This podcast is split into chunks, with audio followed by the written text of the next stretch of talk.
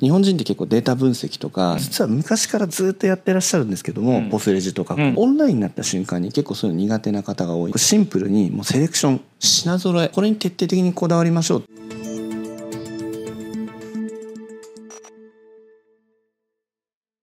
皆さんこんにちは。西村へようこそ。今回はですね株式会社ニントのニントエヴァンジェリスト川島高弘さんをお迎えいたしましてデータ活用というお話を深掘りしてお伺いしていきます。川島さんよろしくお願いします。よろしくお願いします。ね本当に名刺交換してこれで高弘なのかと、そうなんですよ。日本で僕だけだと思います。普通に普通に読んだら絶対ねカゼロだもんな、まあ、そんな話どうでもいいとして。まあニントさんですね、はい。ニントさんといえばまあ僕は結構知り合いで使ってる方が、まあ、楽天さんメインで販売されてる方とかで、まあ、使ってらっしゃる方が多いので、まあ、どういうことやってるかっていうのは、まあ、僕はよく、えー分かってはいるんですけどもまあ簡単に言うとどういう事業説明するとしたらどういう説明になるんですか？一言、えー申し上げるとニントで扱っている独自データ、うん。これを使ってですね、えー EC の事業者様の、まあ、事業成長をサポートするなるほど。えーそんな会社なるほどなるほど。えー最近だとですねあの大体今の日本のオンラインビビジネス、ん。えー物販のビジネスが14兆円ぐらいに増えてきてるんですけど、その中で僕らが提供してるのが楽天さんヤフーさんアマゾンさうんうんうんん。のデータで、うんうんまあ、僕らの調べだと約7割ぐらいがうん。この3モール占めていると言われていますと。うんうんうん。で何が申し上げたいかというと、実は自社 EC の皆さんにもぜひ使っていただきたいというふうに思っていて。えどういうことですか？あそれはですねやっぱマルチチャンネル戦略が非常に重要だと思っていて。あ要は自社のお店を、まあ、やっぱり最終的には一番大きくしていただきたいって僕らは思ってるんですね。うんうんうん。よくモールのデータ使ってるんで、まあ、ニントさんモールでね、あのいっぱい売ってほしいんでしょとか、モールのビジネスに有効なサービスなんでしょっていうふうに思っていただくんですけど実はそうじゃなくてもちろんそこも効果があるんですけど最終的にはやっぱり自社 EC、うん。自分たちのお店の品揃えであったりとか価格戦略決めるときに、まあ、世の中の7割の市場がニントってあるわけですよね、うんマーケットのカバー率があるのでこれを参考にしない理由はないよねと思っていて例えばオフラインとかでもあのお店自分たちで作られるときに例えば百貨店さん行ったりとか量販店さんとかに行って今どんな品揃えしてるんだろうかどんな価格してるだろうかってこう見られると思うんですよ。まあ、メーカーさんだとその百貨店さんの中に出して百貨店の中で売れる値付けをしたりうん。品揃えをしたり。まあ、駅前だったらば駅前のお客様に合うような品揃えにしたり、まあ、例えば住宅街の近くにあればそういう品揃えにする、まあ、これ当たり前の話だと思うんですよね。オンラインも、まあ、当然それがあるべきだと思っていて、楽天さんで売れる商品とあヤフーさんで売れる商品とアマゾンさんで売れる商品って結構僕ら3モール並べてデータ見てるんですけど全然違うんですよ。それは自分で売ってても分かる。全然違うよ。ありがとうございます。ん本当に。もうアマゾンでめちゃくちゃ売れたんで同じこと楽天でやったらもっと売れるだろうって思ったらん。全然売れないと。うん。でも楽天でめちゃくちゃ売れてない商品をなぜかアマゾンでめちゃくちゃ売れたりするケースがうん。うん。あって、うん。そうやってそのシンプルにそのお店に合わせた品揃えとお客さんがいるからってこれは当たり前のことだと思うんですよね。ああまあそうですね。普通に考えたらそうですそうなんですよ。これがオンラインだと皆さんできるんですけどオフラインだとまあ皆さん自然にやられる。み見えてるからね。お客様がね。そうなんですそうなんですそうなんですオンラインになった瞬間になると急にちょっと見えなくなっちゃうこれすごいもったいないなと思っていてそれって当然自社のお店ってまあお客様にどういうサービスをするかとか提案をするかとかもあの社長のサイトも拝見させていただいたんですけどあの5秒でわかる。あのあーそうれすごいいいですよね。ありがとうございます。僕はあのさっきあのアイロンなるべくこうかけなくてもいいみたいな。あさすがと思いながらあの拝見してたんですけどああいうのってモールさんだとできないじゃないですか。そうなんですよ。はい。できないんだよねですよね。ってことでいくと自社のお店の方がより専門性を高めてお客様に密接したあのご提案ができると、ん。これ強みだと思うんですけど多分自社のお店の皆さん課題ってやっぱそこまでお客さんを連れてこれないなかなか来てくれない、ね自分たちだけで、まあ、独立したお店をやっていて百貨店さんとか量販店さんと同じような、まあ、立地で広告かけてお客さん呼ぶことって難しいと思うんですけど同じことがオンラインでも起きてると思っていて、楽天さんやアマゾンさんがもう月にいくら広告費かけてるかなんてわけわかんないじゃないですか。いやまあ相当かけてるのは知ってはいるけどはいですよね。もうなんか天文学天文学的にまあ、はい、もう売り上げ量多いみたいなその あじゃあの中小ショップからしたら、ね、はいはいはい。ももちろん当たり前だけどさ。いやもうそのくらいやっぱお客さん集めるのって大変だと思うんですけど、例えばお店とかに、まあ、よくお客様に申し上げるのが、全部やりましょうと、モールにも出店するし、自社もやりましょうと、で自社だけで頑張ると結構時間がかかったりとか、あの自分たちの手元の資金に対してパワーがかかるというか、力かかっちゃうけれどもオンラインのお客さんに、まあ、認知って拡大っていう意味も含めて出店して知ってもらって最終的にもっと専門的なサービスを受けたいとか、もっといい商品を買いたいと思った時に自社へどうぞみたいな、そういう流れが作れたら、まあ、みんなハッピーだと思うんですよね。それをまず見るためお客様の動向を見るためには、まあ、市場のカバー率が高いデータを見ていくっていうのが非常に重要かなと思ってるので。いやそうだねそれは、うちは自社サイトメインだけど、はいはい、今おっしゃった3モールは全部出してるわけですよ、うんうんうん、最近の傾向としてすごく思うのが、はいはいはい、自由度が低くからって言っていろいろやってってるわけだけど別に商品選ばない選ばない人でも検索で例えばほら、なんかそのままさにアイロンのかけ方とかそうそうそうそういうやつを調べたいって言った時にじゃあうちのコンテンツが上の方にあって見ていただいたとしていいコンテンツだと何回も入ってきてくれるから、その間に名前を覚えてもらってじゃあサイトのじゃあ商品ページに何回か来てくれたら行く可能性がある。はいはい、ほとんどの人は直帰しちゃうけど。でそれは結構でも一定の率いるから、はいはい、行った時に今度はそこで買うかと思ったら経済圏がね今。なかなかねいろいろありますから。何々経済圏何々経済い。っぱいあるじゃないですか、はいはいはいはい、そうするとやっぱモール行って屋号検索する人がむちゃくちゃ多いんですよね。うちは楽天さんのトップのあの検索画面あるじゃないですか、はいはいはい、モール内サーチね、はいはい、だとやっぱ屋号が一番なんですようち、うん。はい、っていうこと言ってもやっぱりその自社サイトで知ってもらったからって自社サイトで買うとも限らないしもしかしたら逆もあるかもしれない、うん、モール見てコンテンツがあんまりないから、はい、うちのモールの。はまあモールでコンテンツいっぱい出しても引き上がらないので そんなに。って言ったらじゃあ自社サイトにっていう場合,、もあって購買頻度高い人は、まあ、まさにクロスチャンネル自社サイトで買う時もあるし楽天で買う時もあるし、はたやアマゾンで買う時もあるっていうぐらい、うん。まあ、アマゾンで買う理由は僕もちょっといまいちよくわからないんだけどポイントつかないからねあんま,、はい。はい、ほとんどつかないから。わかんないんだけどそういうのがあるって思った時には確かに僕もやっぱりその自社サイトから見た時にモールもあった方がいいよねと。なぜかって言ったら自社サイトで知ってもらってモールになかったら自社サイトで買うよねってっていう感じでもないかなと思ってるんだよね。ああなるほど。そしたらなんかモールでじゃあ似たような探そうかなっていう可能性も出てくるとは思う。だからそういう意味で言ったらばやっぱりその自社サイトだからモールの情報なくてもいいよねとか、そういうことではないなっていうのは確かに風間さんおっしゃることは確かに分かる気はすると。分かりやすいやり方っていうのは一つあるかなと思っていて、今日のチャンネルとか見ていただいてる皆さんも一番やっぱ気にするのはどうやって売り上げ上げていくのよと。その売り上げを例えば楽天さんでどうやって一番最大効率ができて、でアマゾンさんでどういうもので効率化していくかっていうの、で最後の自社サイトもどうするかっていうのがすごくあの難しいように見える方結構多いんじゃないかな、日本人って結構データ分析とかデータを使ってって実は昔からずっとやってらっしゃるんですけども、ポスレジとか含めて、オンラインになった瞬間に結構そういうの苦手な方が多いなっていう印象があって、これは結構シンプルにもうセレクション品揃えこれに徹底的にこだわりましょうってお話をしています。なるほど、うん、例えばその楽天さんもそうなんですけど楽天さんはまずお客様の層が例えば女性層が強いであったりとか、まあ、なんとなくのイメージがあるんじゃないかなと思うんですけどあのメンズファッションの、えお店をやられている会社さんがいた時にレディースの商品とか旦那さんに対しての奥様っていう家族構成があるならばその奥様も目を引くような商品っていうのがあった方がいいんじゃないかとか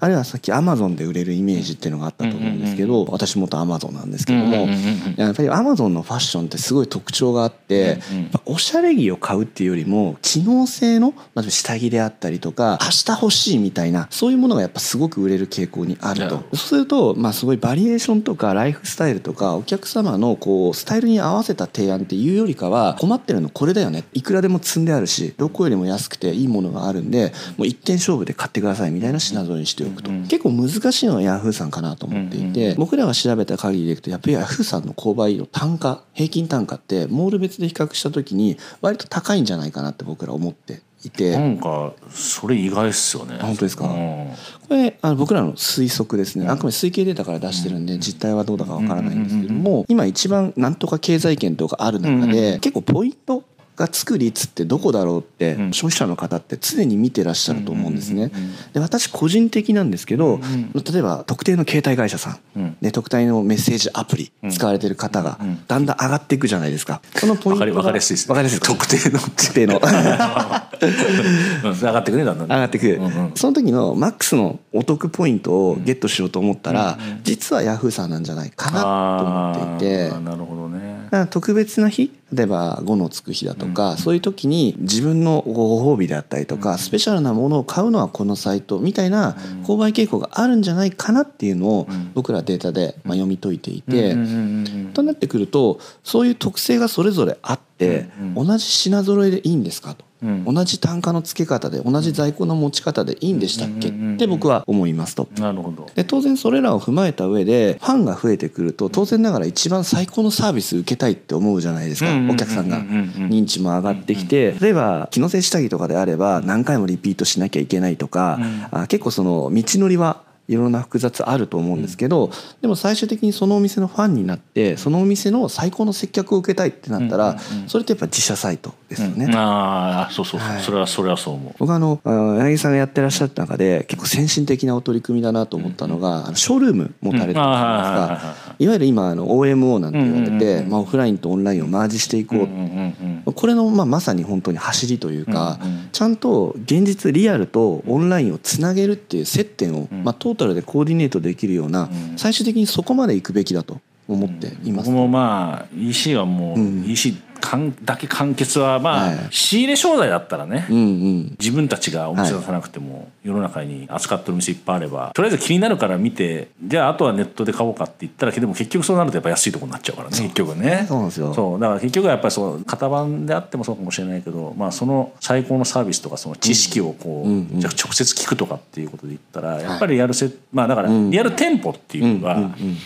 まあ、ポップアップとかでもいいんだけど、うんうん、やる接点っていうのは多分 EC には多分今後欠かせなくなるんじゃないかなっていうのは僕も思ってますね。EC ってやっぱりその夢がある業界だと思っていて、量販店さんとか百貨店さんとか、駅前の一等地にお店構えて、そこの棚に入れる資金力だったりとか関係性がないと、今までってやっぱ世の中でメジャーになることは難しかったんじゃないかなと思うんですけど、オンラインからこう成り上がって、オンラインで売り上げを上げて、今やなんかこうねあのオフラインの量販店とかに置いてもらうようになったメーカーさんとか、いっぱいありますもんね。いっぱいあると。は。い。まあ、あの青い色の充電器のメーカーさんなんかはすごいその成長つぶさにあまあそりゃそうでしょうね。そりゃそうでしょうはい。最初もうアマゾンもう一本足打法みたいな感じでギュッと売り上げ伸ばしてきて気づいたら今コンビニにも置いてあると。え今コンビニも置いてあるんですか？コンビニにも置いてあるんです。これってすごい夢があるじゃないですか。オンラインからオフラインに目指していく。でその認知拡大のその向こう側にやっぱリアルのお店がある。でこの接点行ったり来たりそうすると今度物見れるから自分たちがオンラインで購買する時あこの商品かって分かってでまたオンラインで買うとか。この行ったり来たりがものすごい重要だと思っていますね。結局あのスマホと PC で買う人は、まあ、購買点数多くなるとか、購買頻度が多くなるとか、はいはいやっぱりやっぱりあれね。タッチポイントが多いとその分やっぱり認知度も上がるし選ばれやすいよねっていうことだよね。おっしゃる通りだと思います。すごい。店舗数多いとかもそういうことなのかもしれない。おっしゃる通りだと思います。販売店さんもそうですしメーカーさんもそうだと思っていて、うん、さっきのそのオフラインとオンラインがどんどんどんどんリアルとオンラインがくっついていくっていう世界は、もうコロナが今もう明けたっていうこの時代においては非常に重要だと思っていて僕らはオフラインのデータっていうところはお取り扱いないんですけれども今現時点においては。でもオンラインだけじゃないんだと。この中にあの今世の中の EC 回避率っていうのは大体10%いかないぐらいまで来ていてまあ9%ぐらいですかね。はいもう世の中の10分の1はもうオンライン経由なわけですと。オンラインの商品の売れ筋捉えてないのにオフラインの商品開発できますかとかオフラインのやっぱ市場を見ていく時にオンラインっていうのはもうこれが必須。もうここまでもう EC をまあこれまでやってこられた販売店さんとかメーカーさんはもうまあ今大体コンビニが12兆円って言われてますからコンビニよりでかいところまで EC ってきたと。これはやっぱりそのモールだとか自社とかではなくてやっぱカバー率の高いデータをしっかり見て比較してて自分たちがこれからどこに進んでいくかっていうのを、まあ、ちゃんと見ていく必要があるんじゃないかなっていうのは思いますね。もうこれ日本がって言い方していいのかな。そのいわゆるデータを見るのが、はい。はい、まあまあオンラインの販売のデータ見るのが、まあ、苦手でどっちかったらあの関東関東度胸で勝負みたいな。はいはいはい。あります。もうこれ嬉しそうこれこれ言ってもらえみたいな、いうのが、まあ、まあ多いっていうのは、はい、多分数字からその先見えるものが多分浮かばないんだよねきっと。うん、さっきのほら、うん、ヤフーは多分これこれこういうことだから1個約単が高いんじゃないかとか,、はいはいはい、そういうこれこれこうでこういうデータが出てるから多分こういうことなんじゃないかなっていう、うん、そういうなんか、俯瞰して冷静に上から見てこう予想するっていうのが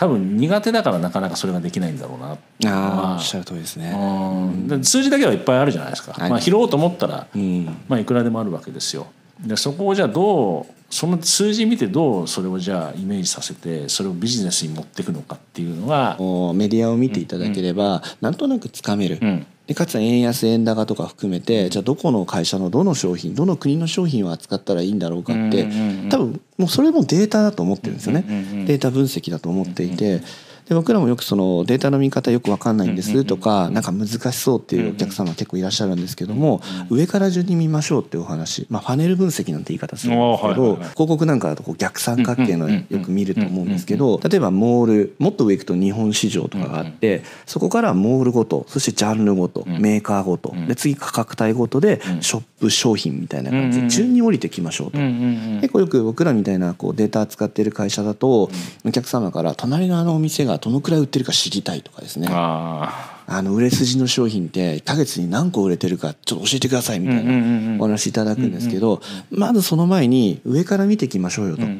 たまたま売れてる可能性ってあるじゃないですか。ああまあそれはありますよね、はい。もう今日昨日売れて次の日次の週にはもう売れなくなる商品を僕らあんま見てほしくなくて、トレンドがやっぱあるので、トレンドを見た上であここの辺かなっていうのを把握してでその上でその要因は何なのか、あこのお店このショップなんだこの商品なんだ。そう分かると再現性あるんですよね。うん、夏場で例えばその T シャツが売れるとかっていうのはもう最高の再現性だと思うんですけど、はい、今年はこのカラーが売れてると。今年だけのトレンドなのかそれとも来年も続くものなのか例えばそれを売ってるお店が5店舗だけなのか10店舗だけなのか100店舗なのかもう全然違ってくると思うんですよね。もし100店舗が特定の色や型を今年にガンって売れ始めてみんなすべからず伸びてたら多分それトレンドだと思うんで来年もそれ行きましょうと。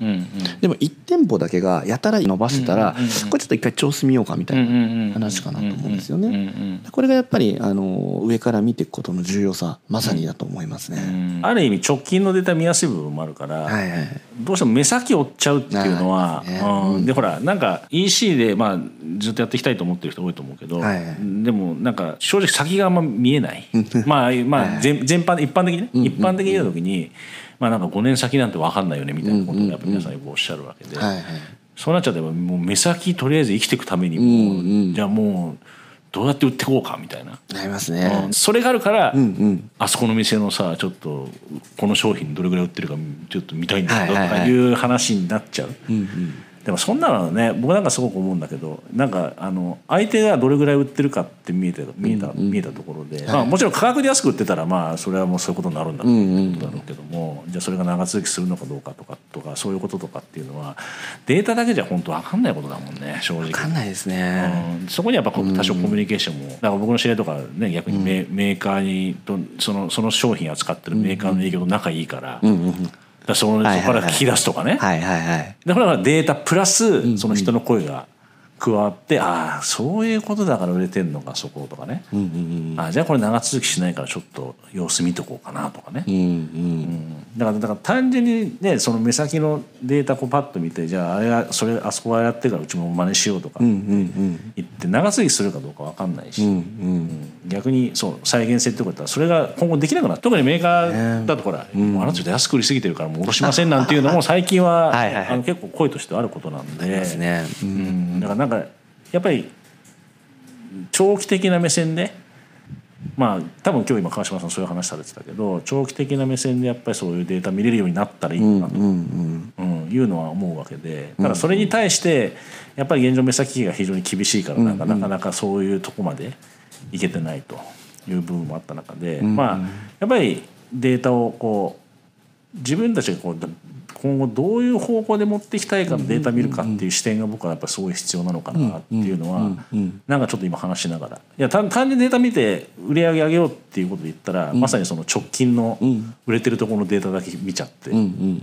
やそこなんであそこあんな売れてんのかなってすごくその根掘り葉掘り調べて。ってなっちゃうけどもまあ単純にねそれだけ真似すれば売れるかってそういうもんでもないし、いやおっしゃる通りですね、だからやっぱりそこはやっぱりそのデータの向き合い方っていうのも、うん。やっぱりあの